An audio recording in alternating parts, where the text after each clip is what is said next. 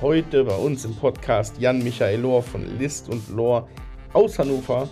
Jan Michael gibt uns sehr interessante Einblicke in sein Systemhaus, in seine Learnings der letzten Jahre, in ganz viele Sachen, die er ganz bewusst anders macht, als das in anderen Systemhäusern der Fall ist. Der Hintergrund, warum er das überhaupt machen kann, warum er diese Punkte erschlossen hat, sind wohl auch die Gründung und der Aufbau und der dann folgende Verkauf von Busy Mouse, das inzwischen zu Lugaro Group gehört. Denn da hat er ein ganz anderes Geschäftsmodell gefahren, sehr skalierbar. Und welche Ableitung er dann auf das sehr dienstleistungsgetriebene Systemhausgeschäft für sich gezogen hat, das erfahrt ihr in dieser Folge. Jetzt geht's los.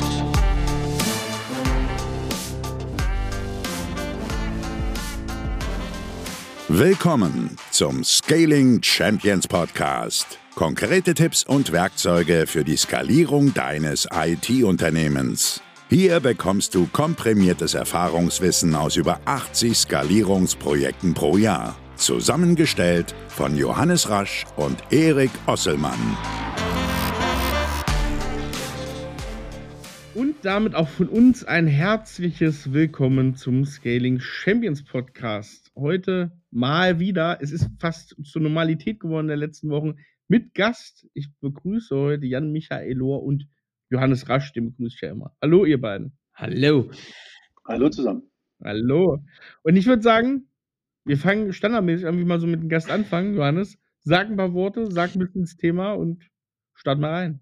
Ja, Jan und ich haben uns schon vor einer Weile kennengelernt und ähm, wir haben äh, gemeinsame Bekannte über die äh, Jungs von Dogado. Äh, ah. Ganz liebe Grüße, äh, ihr beiden. Und wir, ähm, ich hab, wir haben miteinander gequatscht und es war ähm, echt cool. Man hat relativ schnell gemerkt, dass hier als Systemhaus ein paar Sachen anders macht, anders rangeht an ein paar Dinge.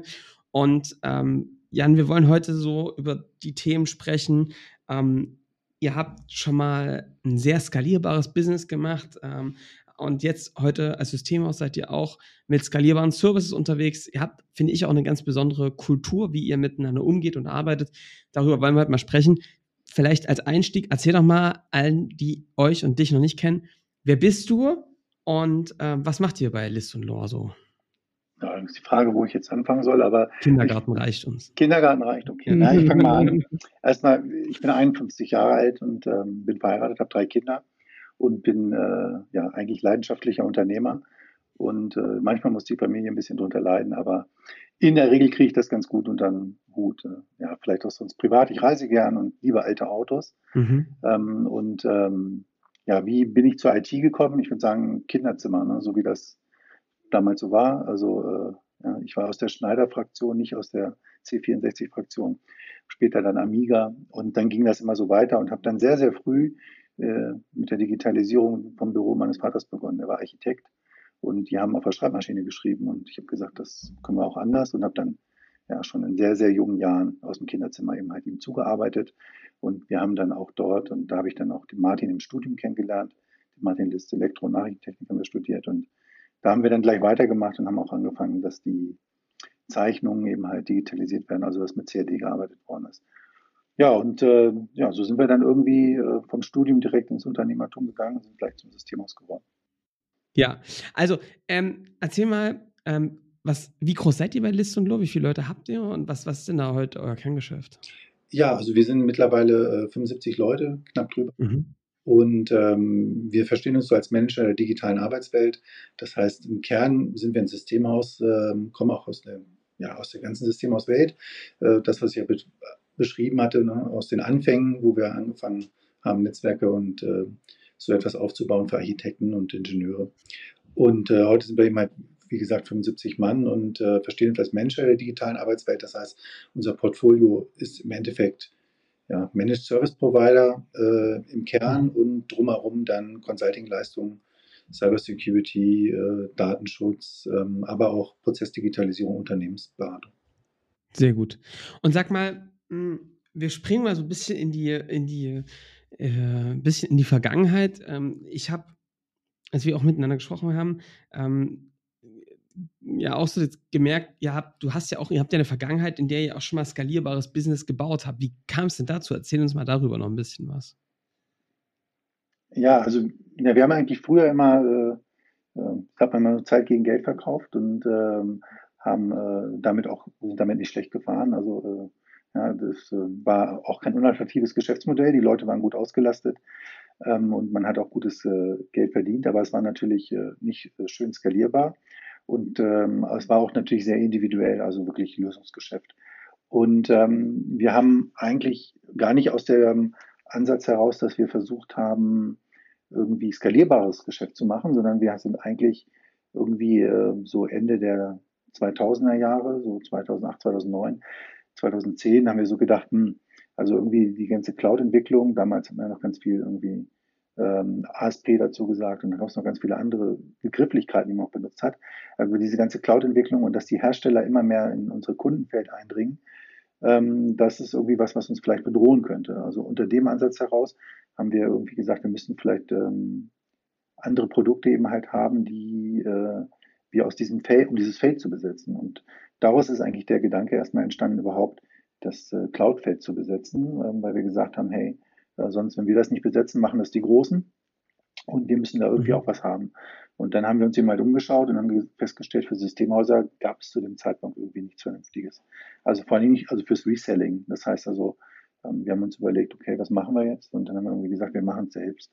Ähm, und dann haben wir festgestellt, oh, wenn wir das für unsere paar Kunden, die wir hier so regional betreuen, selber aufbauen, dann wird das ganz schön teuer und dann werden die Produkte eigentlich viel zu teuer und dann sind wir gar nicht mhm. wettbewerbsfähig. Und dann haben wir irgendwie überlegt, okay, diese Situation haben nicht nur wir, hat ja eigentlich irgendwie jedes System aus. Jeder muss ja irgendwie erkennen, dass äh, ja, ein klassisches Beispiel, das beste Produkt, was am besten in die Cloud gegangen ist, ist Exchange Server. Jeder muss doch erkennen, dass er nicht ewig lang Exchange Server bauen kann und die selber irgendwie lokal hosten kann, sondern dass das irgendwann komplett aus der Cloud kommt. Und dann haben wir gedacht, okay, wenn andere das Problem auch haben, dann lass uns doch was aufbauen, was diesen Service zum Resale eben halt auch an andere Systemhäuser gibt. Und ja, daraus ist dann Busymouse entstanden. Das heißt, wir haben dann Spin-off aus der List und Law gegründet, woraus, wo wir dann gesagt haben, okay, wir machen Cloud-Services für Systemhäuser, dass die das gut resellen können. Ne? White Label oder eben halt auch als äh, damals Busymouse Brand. Und ähm, ja, so ist die Geschichte dazu entstanden. Aber dass das unser Systemhaus nachher nachhaltig verändern wird, das hat sich eigentlich erst viel später ergeben, nämlich aus der weisen Erkenntnis, wie schön äh, ein Geschäft skalieren kann, was extrem standardisiert ist und mhm. äh, extrem viel Automatisierung in sich beinhaltet. Und äh, das hat sich dann eben halt auf unser anderes Portfolio extrem ausgewirkt in der List und Wurf. Also seid ihr quasi durch dieses, durch diese Expedition, ich meine, das ist eine sehr erfolgreiche Expedition, ihr habt das dann verkauft, oder? Wir haben das äh, dann verkauft, ja genau. Wir haben das dann äh, verkauft an die Dugado ähm, und ähm, haben dann äh, quasi eine, eine List und Lore praktisch äh, dann auch äh, Cloud Service natürlich weitergemacht, aber wir haben ja. das überregionale, das Reseller-Geschäft an die Ducato verkauft. Genau, Also ein sehr erfolgreiches ähm, Experiment, kann man ja sagen, was euch als nachhaltig im Geschäftsmodell beeinflusst hat. Wir reden ja gerne über die Sackgasse der Woche. Was ist denn, was würdest du denn sagen, wenn du die Systemhausbranche vielleicht auch euch früher anguckst?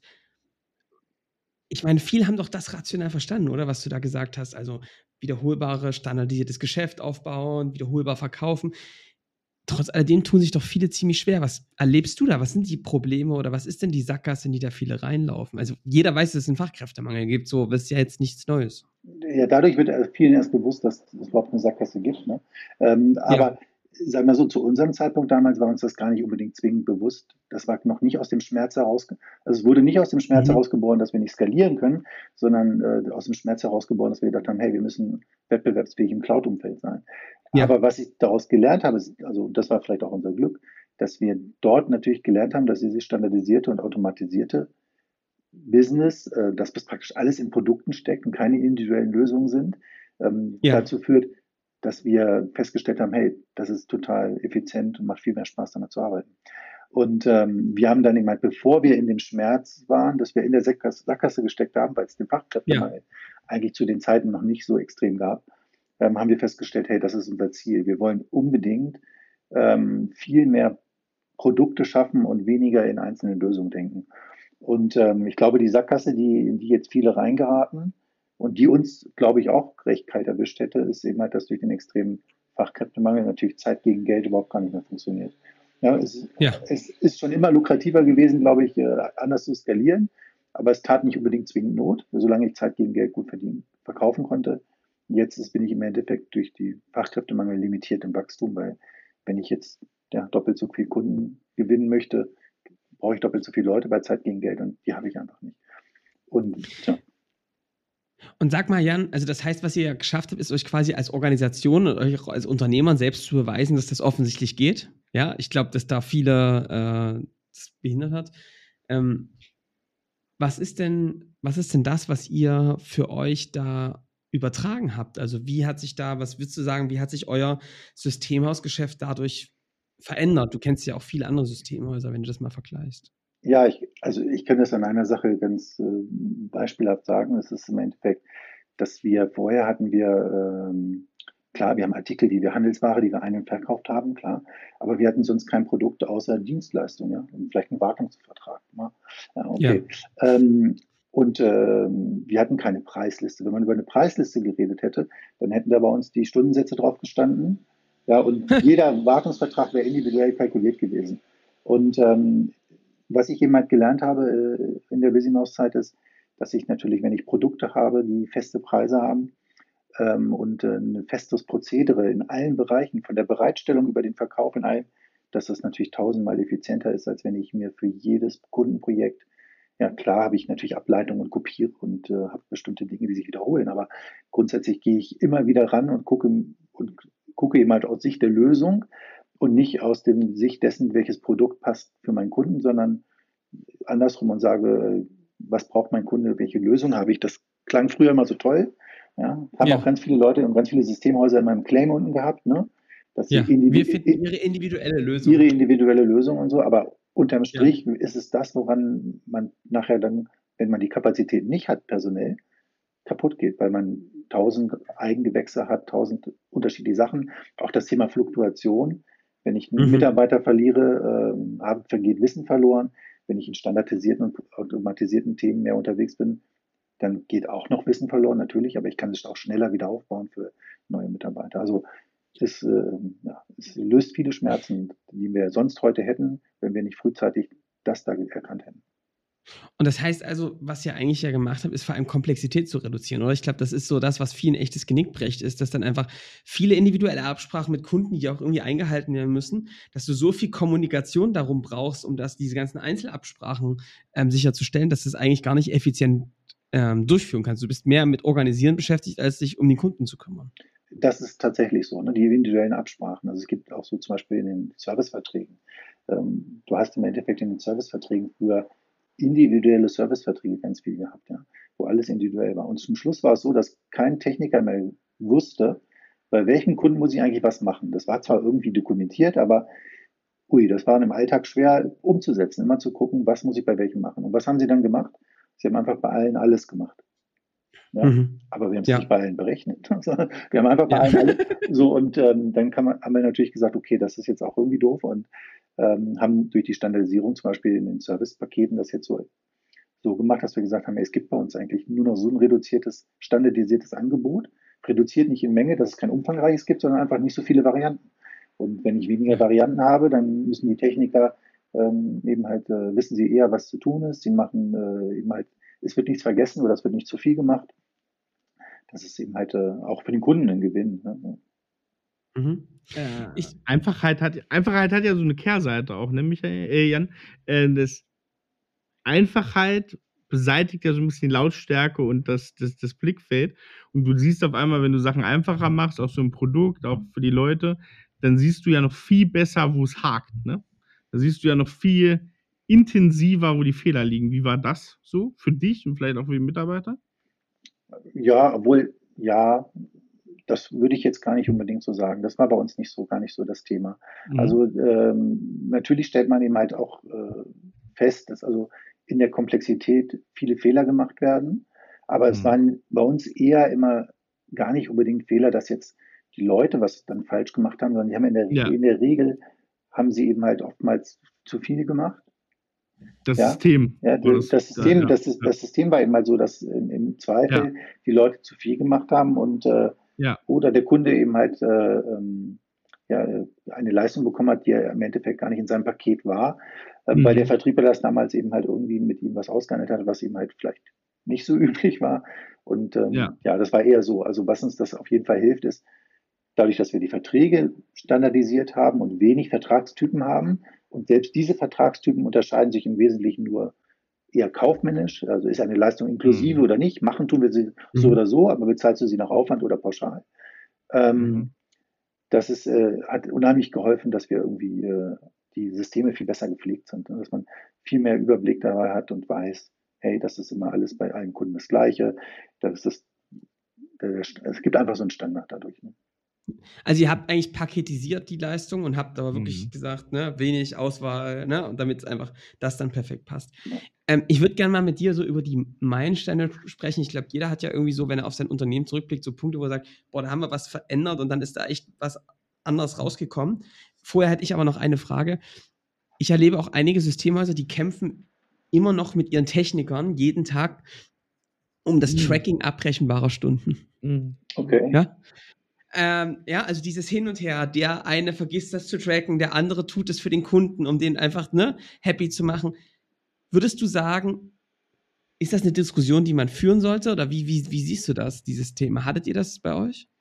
Also, ja, ich glaube, es ist, äh, also ich glaube, erfolgreich kannst du natürlich in dem Moment, wo du Zeit gegen Geld verkaufst, nur sein, wenn du extrem trackst, was die Techniker tun. Ähm, ja. Sonst hast du eben halt keine abrechenbare Zeit und hast du auch keinen Umsatz. Ähm, das ist natürlich ein bisschen entspannter, wenn du viel in Pauschalen und in Managed Services hast, wo es nicht auf Zeit gegen Geld geht. Aber unterm Strich musst du natürlich trotzdem tracken, wie viel Zeit wird aufgewandt, weil du musst ja nachher mal durchs Controlling laufen lassen, wie viel Geld habe ich mit dem Kunden noch verdient. Ja. Ähm, und ähm, ist das Produkt äh, rentabel, ist diese, das Angebot, was ich mache, überhaupt rentabel. Und ähm, von daher tracken auch wir recht, recht äh, genau. Also die, die Leute haben bei uns auch die Maßgabe, dass sie äh, 80 Prozent, glaube ich, ihrer Zeit praktisch ähm, erfassen müssen. Ähm, und ähm, dass sie praktisch kontrollieren müssen, dass 80 Prozent ihrer Tageszeit erfasst ist auf die Projekte oder Kunden, die sie eben halt bedient haben. Ähm, mhm. Aber eben halt nicht mehr unter dem, nicht mehr nur unter dem Gesichtspunkt, damit auch Umsatz zu machen, sondern eigentlich hauptsächlich fürs Controlling. Ähm, der Techniker ist, der mag das nicht, klar. Es ist, ich meine, jeder von uns, wenn sich überlegt, auch wenn ich meinen Arbeitstag, das ist natürlich aufwendig und es ist äh, auch schwierig, aber es hat ein bisschen nur was mit Disziplin zu tun und, ähm, und mit der Art und Weise, was für Tools man den Leuten auch an die Hand gibt. Ne? Also, mhm. Das haben wir natürlich auch ein bisschen perfektioniert, dass das Ticketsystem ähm, eben halt mit, äh, mit Timern läuft und dass äh, die Technik alles auf, auf Handy, auf App haben und so. Das, ja. Ja. Aber Jan, ich finde schon, was entscheidend, was du gerade gesagt hast, ist, es ist schon eine andere Diskussion, ob du eine Diskussion darüber führst. Das merke ich nämlich, da vermischen sich zwei Dinge. Trackst du deine Stunden und bist da sorgfältig, das ist das eine. Aber auf der anderen Seite, diese Diskussion, ey, warum hast du das noch für den Kunden gemacht und das nicht ne, in Rechnung gestellt und, und dann so diese Angst, ne, mit dem Kunden in Konflikt zu gehen, weil das war ja eigentlich gar nicht abgemacht, aber das hat er doch gebraucht. Und ich merke eben, dass das viele dann eigentlich der Techniker trägt den Konflikt aus, den es eigentlich im Geschäftsmodell gibt, ja. ja? Und ähm, es ist für mich schon was ganz anderes zu sagen, ey, lass uns das tracken, weil dann kriegen wir mit, ob wir die Verträge richtig sizen, ja, mit den Kunden und ob wir die zukünftig vielleicht anders gestalten müssen. Aber ähm, dass der Techniker nicht in den Konflikt gesetzt wird, der der Unternehmer nicht gelöst hat. Das erlebe ich nämlich oft. Ja. Gut, ähm, dass, dass viele ja. eine Scheindiskussion führen, die sie eigentlich für sich selbst nicht gelöst haben, nämlich dass ihr Geschäftsmodell ein Problem hat ähm, und das auf den Rücken des Technikers ausleben. Ja, okay. Also wenn du den Konflikt meinst, das ist natürlich tatsächlich auch ein also eine unangenehme Situation für die Techniker. Ja. Ne? Erstmal ist der Techniker, muss man ja immer sagen, Leute, die in der IT arbeiten, die haben eigentlich immer ein gutes Herz und wollen helfen. Ne? Ja. So, und äh, die wollen manchmal dem Kunden auch viel helfen, ja. Und die sind auch manchmal sehr, ja. sehr dicke mit dem Kunden. Und die sind dann manchmal wirklich in dem Konflikt, dass sie sagen, boah, jetzt habe ich hier vier Stunden rumgedaddelt und irgendwie, äh, ja, finde ich, habe ich kein gutes Gefühl dabei, wenn der Kunde jetzt vier Stunden berechnet kriegt und dann sind sie in einem Konflikt, weil sie auf der einen Seite natürlich wissen, ja. hey, ich muss meine Zeit auch angeben und unser Unternehmen muss Geld geben, aber auf der anderen Seite äh, ist es irgendwie vielleicht so, dass ich denke, hm, so richtig cool ist das auch nicht, dass der Kunde da jetzt vier Stunden für bezahlen muss. Wir ja. haben bei uns da so eine ganz goldene Regel, erstmal grundsätzlich schon in den Zeiten, bevor es die Produktifizierung gab, äh, eingeführt, dass wir gesagt haben, diesen Konflikt muss der Techniker nie lösen. Der Techniker trackt immer seine Zeit Und ob äh, berechenbar oder nicht berechenbar ist, muss er nicht, kann, kann, er nicht vorgeben und nicht entscheiden. Er kann ja. einen Hinweis dazu schreiben und dann muss das im Endeffekt der kaufmännische Ansprechpartner mit dem Kunden nachher klären. Ja. Das heißt, auch wenn der Techniker schon vielleicht beim Kunden sagt, der Kunde schon sagt, hey, aber jetzt haben wir hier so viele Stunden und können wir da nicht was machen oder irgendwas ist doof gelaufen, dann sagt der Techniker mal, hey, ich nehme das als mal Vermerk auf, aber ich kann es nicht entscheiden. So haben wir versucht, das ja. als Schlusslinie zu nehmen. Bei allen, finde ich gut. Alle Themen, die mit Geld zu tun haben, mit Euros zu tun haben, haben wir immer gesagt, liebe Techniker, könnt ihr euch immer dahinter verstecken, ist nicht eure Baustelle.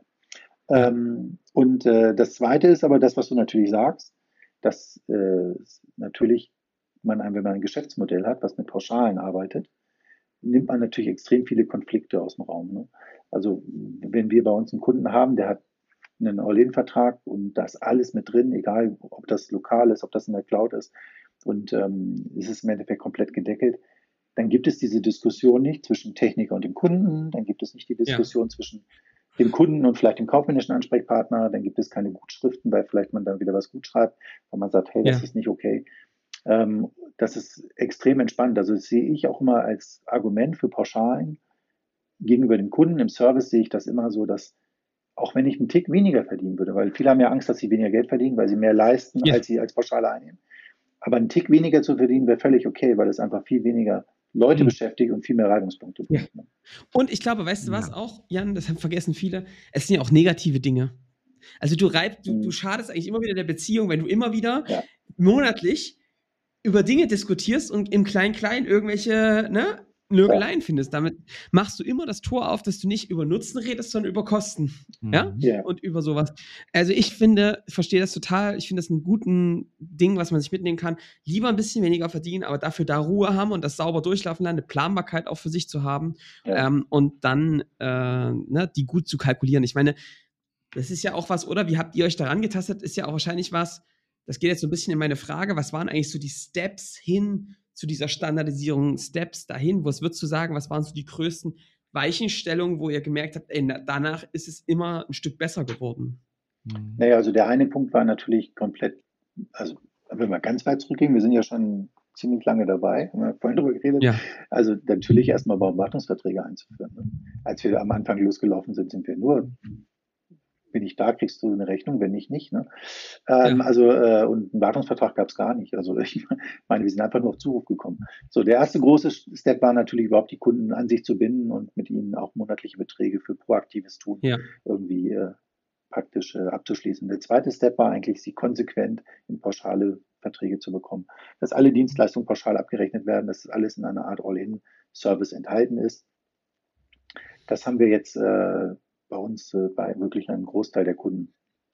Über der Hälfte der Kunden, glaube ich, ist in so pauschalen Verträgen, wo alles pauschal abgerechnet wird. Und die anderen haben zumindest ihre Kernleistung in Pauschalen. Ähm, genau, das war der große zweite Step, der viel gebracht hat. Also auch, sage ich mal, viel Unternehmerruhe, weil man einfach wusste, mhm. am 1.1. wusste man eben halt, okay, also ja, ein bisschen, ein bisschen äh, Herbst hinein habe ich den Laden eigentlich bezahlt aufgrund der Vertragssituation. Ähm, mhm. Während man natürlich, wenn man keine Verträge mit Pauschalen hat, die eine gewisse Höhe haben, man auch weiß, äh, man muss jeden Monat Projekt machen, damit es gut geht.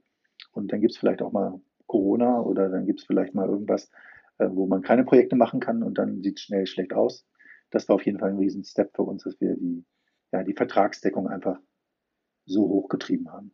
Ne? Ja. Und du hast gerade Unternehmerruhe, heißt also Planbarkeit reinzubekommen ähm, und auch ein bisschen die Hektik rauszubringen, ja? Ja, im Endeffekt äh, äh, ja, ja, eine Ruhe reinzubekommen, dass du einfach ja, gut schlafen kannst, weil du auch einfach sagst, hey, ähm, ich muss jetzt auch nicht äh, jede, also alles mit Gewalt machen, weil ja. ich habe eben halt schon den, ich weiß, dass der Laden sich schon mal bis dann und dann im Jahr schon mal bezahlt und ich kann vielleicht auch das Projekt, wenn es nicht attraktiv ist, weglassen. Ne?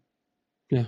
Wie hast du das genutzt, diese Unternehmerruhe? Also hast du gemerkt, dass du dann besser die so dieses, das Fortkommen, die Entwicklung steuern kannst? Oder was, was hat dir das gegeben?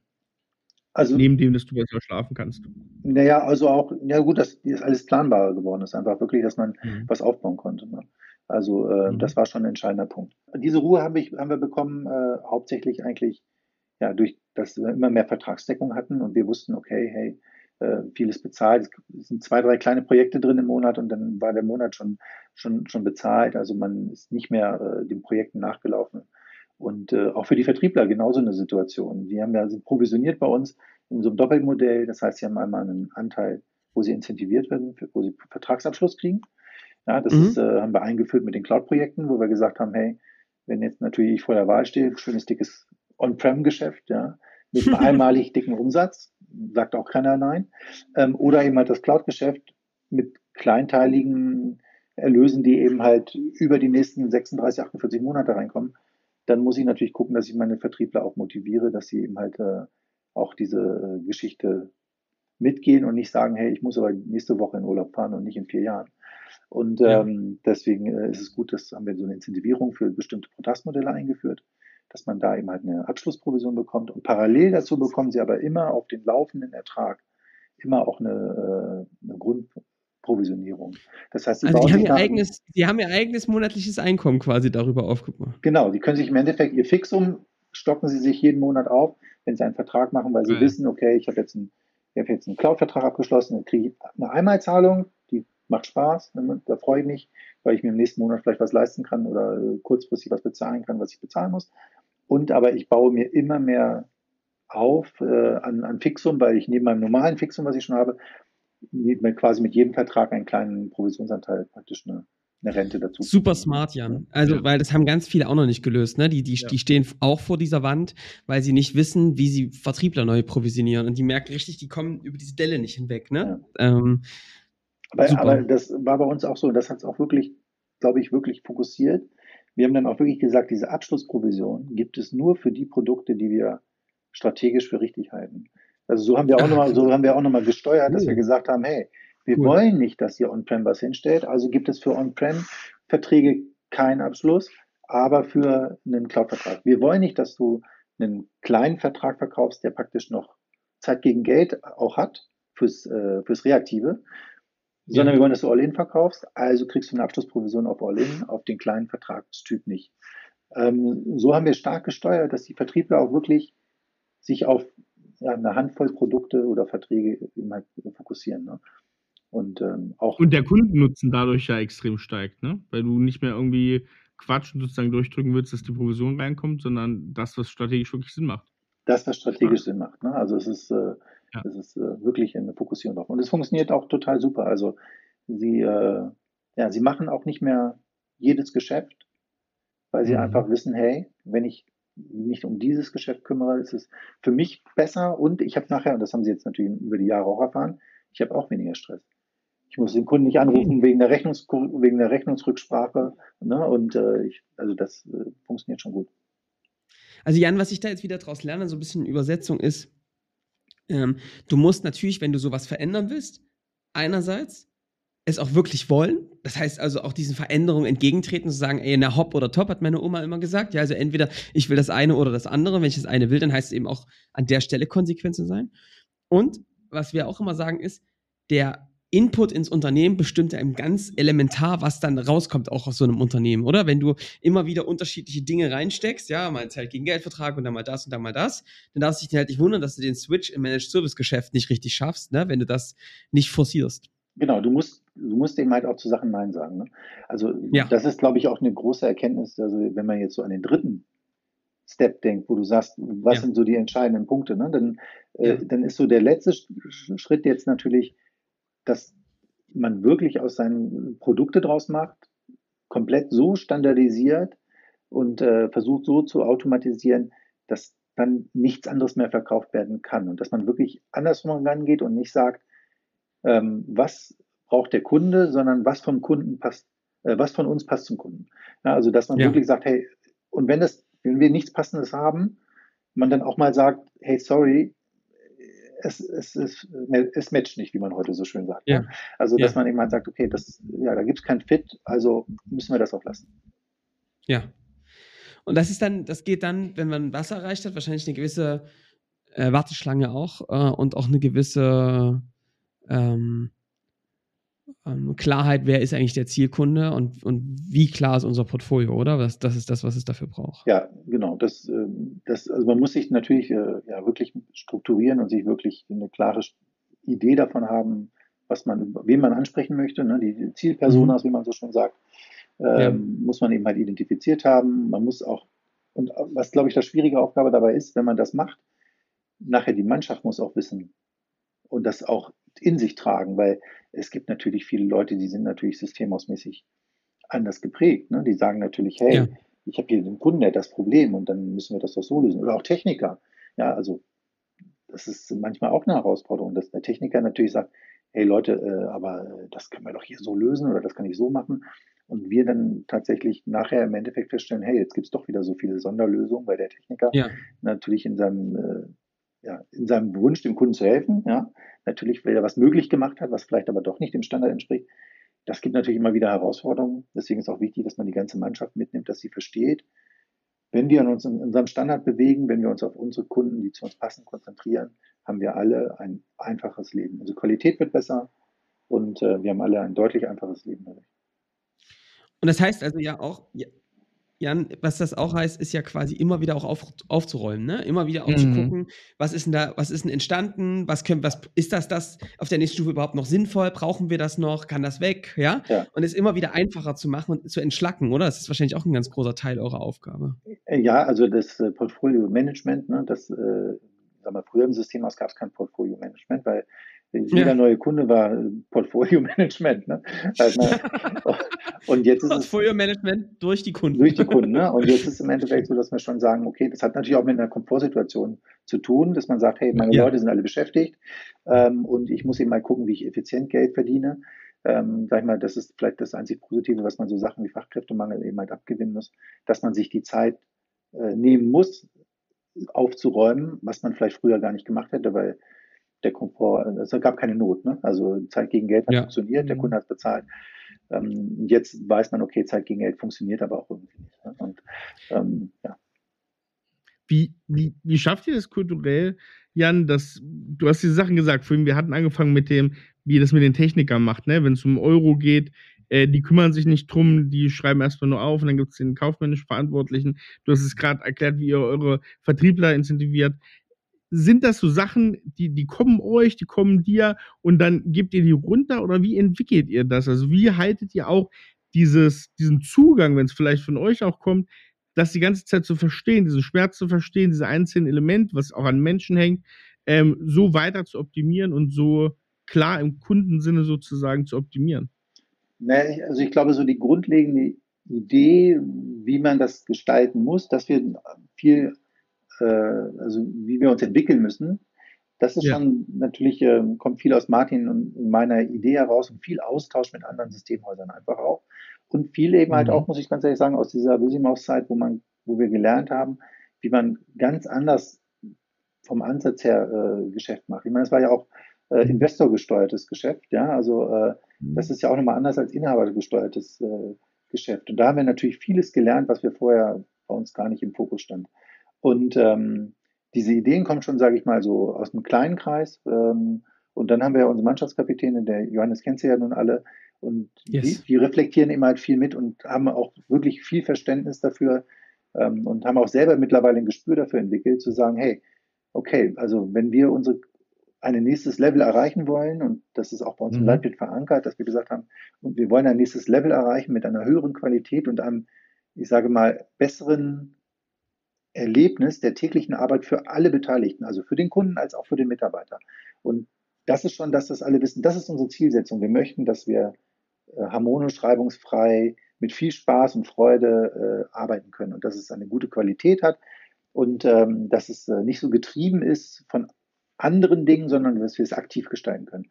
Und das steckt tatsächlich bei uns mittlerweile in, in, der, in der Führungsmannschaft wirklich durch und durch drin. Johannes hat es ja auch alle kennengelernt. Ähm, ja. Und ähm, das hilft uns natürlich, das dann auch mal weiterentwickeln, weil jeder, der jetzt irgendwie, egal aus welchem Bereich er kommt, auch jemand, der unten im Service Desk sitzt, der sagt sofort und erkennt sofort, wo können wir durch bestimmte äh, Automatismen vielleicht was verbessern, welche Produkte sind schlecht für uns, welche sind gut für uns. Was, also Jan, ich kann das nur bestätigen. Ich habe ähm, das Team, also dieses diese Kapitänsteam erlebt, äh, als sehr achtsame, äh, besonnene und gleichzeitig auch sehr wertschätzend miteinander umgehende Menschen ist, weil du erlebst ja manchmal Führungsteams, ich habe euch das auch gesagt, das sage ich nicht jedem, ähm, die eher mit Groll und so unterwegs sind und, und wo, ne, wo man auch mal sehr sich abgrenzt und Egoismus vorhanden ist, habe ich da überhaupt nicht erlebt. Und das war für mich wirklich was, ich meine, es ist ein IT-Unternehmen schon eher, würde ich sagen, gut, aber trotzdem irgendwie was Besonderes, was mich echt interessiert. Also das fand ich super und deswegen kann ich mir das, kann ich das nur so bestätigen, wie du es beschreibst. Ähm, was würdest du sagen, Jan? Was habt ihr dafür getan, dass diese Kultur auch in dem Führungskreis so existiert, dass ihr so ein gutes Miteinander habt, weil es ja doch immer wieder zwischen den Abteilungsbereichen doch immer wieder knistert. In jedem Unternehmen, da kann man sonst so viel noch gut machen wollen. Ähm, wie schafft ihr das, dass da so eine gute Stimmung miteinander ist? Weil das, glaube ich, für viele echt ein Thema ist, dass sich die Führungskräfte in den Haaren haben. Ja, also ich glaube, es liegt viel daran, es sind alles äh, Kollegen, die äh, oftmals lange da sind und die alle schon auch in anderen Positionen miteinander zusammengearbeitet haben und ja. ähm, die auch alle sich immer unterstützt haben in der Vergangenheit. Also ähm, es ist immer so, wir sind so ein ja, gewachsenes, inhabergeführtes Unternehmen. Das heißt also, wenn du dir die, die, die Führungskräfte anguckst, da waren, ich glaube, also ganz viele von Azubis, ich müsste jetzt durchzählen, die haben als Azubi ja. bei uns angefangen und sind jetzt mittlerweile, ich glaube, ich glaube, teilweise 20 Jahre eben halt bei uns im Unternehmen. Und ähm, die kennen sich natürlich aus vielen äh, aus vielen äh, thematischen und gemeinschaftlichen Erlebnissen. Und ich sage auch immer, dass äh, Beziehungen durch gemeinschaftliche Erlebnisse äh, entstehen. Und äh, das haben die eben ja. halt durchgemacht. Und die haben eben halt zusammen bis nachts um drei beim Kunden gehangen. Ähm, oder die haben eben halt äh, ja, zusammen auf der einen oder anderen Firmenfeier es auch mal krachen lassen. Und ja. die haben einfach sehr viele gemeinschaftliche Erlebnisse ähm, und ähm, dabei auch sich immer sehr viel unterstützt. Und das hat sich einfach dann ja, durch praktisch ihren Pfad hier bei List und World immer durchgezogen. Und ähm, das ist immer das, was sie auch dann von der DNA an ihre Nachkömmliche, die sie eben halt betreuen, eben halt dann äh, auch weitergeben. Ihr lebt da implizit und explizit eine Kultur, finde ich, der sehr hohen Verbundenheit, ne? wo es jetzt nicht darum geht, dass du jetzt ach, so ein cooler Typ mit deinen irgendwelchen Abschlüssen bist und dort äh, ne, einen steilen Karrierepfad hinlegst, sondern eben zu sagen, ey, es gibt hier ein paar Werte, die sind uns irgendwie wichtig. Ich, man merkt auch einen sehr großen Stolz, muss ich sagen, ne, in diesem Team, die, mhm. ähm, die auf das, was sie geschaffen haben und so stolz sind. Ähm, das finde ich echt cool. Also das ist, ähm, wie, sag mal, Jan, jetzt könnte man sagen, ja gut, aber wie kommt denn da frisches Blut rein? Wie kommt denn da neue Impulse rein? Das ist ja sicherlich etwas, worauf man dann auch aufpassen muss, oder? Wie, wie schafft ihr das, ähm, dynamisch zu bleiben, ähm, veränderungsbereit und gleichzeitig auch neue Impulse von außen zu bekommen. Wie, wie macht ihr das für euch? Gut, wir haben natürlich einmal so von dem vom Mitarbeiterzuwachs natürlich viel aus den eigenen Reihen. Wir bilden auch viel aus. Mhm. Ähm, und ja. wie gesagt, wie man sieht, sind viele dann langwierig im Unternehmen. Ähm, aber wir haben natürlich auch äh, frisches Blut, wie du schon sagst, was von reinkommt, eben halt durch andere Themen, wenn wir gezielt Leute suchen ähm, für bestimmte Themen. Aber in der Mitarbeiterauswahl achten, achten wir sehr darauf, dass die von der DNA eigentlich auch zu uns passen. Und wir achten nicht so sehr auf die fachlichen Skills. Also das klingt jetzt vielleicht auch ein bisschen doof als System aus und mancher nee, Techie wird jetzt vielleicht sagen, huiuiui, aber es gibt so eine Sache, wo wir sagen zwei Dinge. Das eine ist, wir sagen, die, wenn jemand motiviert ist und das Potenzial hat, wird er die fachlichen Skills alle bei uns erwerben können. Ja, also einfach zu sagen, hey, also Soft Skills und Motivation vor vorhandenen technischen Skills. Ähm, das ist das eine cool, Thema, was wir immer sagen. Das heißt also im Bewerbungsgespräch, wir machen bei uns jetzt da keine großen Tests oder so, das sind ganz viele persönliche ja. Fragen, sehr persönlich das Bewerbungsgespräch, ähm, wo es einfach äh, darum geht, hey, passt der von der DNA zu uns? Ähm, hat er richtig Bock? Und, ähm, und hat man das Gefühl, dass er natürlich das Potenzial auch mitbringt, ne? dass er sich mhm. da entwickeln kann. Und der zweite Punkt ist, dass wenn die Leute erstmal bei uns im Unternehmen sind und sie sind jetzt auf Stelle XY und sind in einem Bereich tätig, äh, ist es auch so, dass wir immer die Sache so vertreten, dass wir sagen, hey, wenn wir eine neue Stelle zu vergeben haben, gucken wir immer erst intern, wer käme dafür in Frage, sich weiterzuentwickeln. Und äh, das andere ist auch, dass wir jeden Mitarbeiter proaktiv regelmäßig fragen und sagen, hey, Worauf hast du eigentlich Bock? Macht dir das Spaß, was du tust? Hast du eine Idee davon, was du vielleicht anderes machen willst? Weil wir immer denken, dass man da, wo man mit viel Spaß bei der Arbeit ist, automatisch am besten ist, am, am meisten auch selber sich entwickelt, das Lernen leicht fällt. Also ich, ich versuche es auch meinen Kindern immer zu erklären. Ich sage immer, hey, ja. ja, wenn du dich für deine privaten Themen, da hast du alles einfach sofort parat. Und bei manchen Themen in der Schule merkst du, das ist nicht so. Und so musst du es, wenn du Glück hast, in der Arbeit auch hinkriegen, dass die Sachen, die dir richtig Spaß machen, dass du darin auch tätig bist, und dann fällt es dir einfach von Natur aus leicht. Dann ist es keine klassische Arbeit, man muss sich nicht hinquälen. Ja. Ja. ja. genau. Und ich glaube, dadurch schaffen wir diese Kultur auch zu, zu behalten. Ne? Ja. Stark, richtig stark. Ja. Also echt schön. Ich finde das ganz großes Kompliment, dass, äh, dass ihr da, wie ihr das macht. Das ist wirklich toll.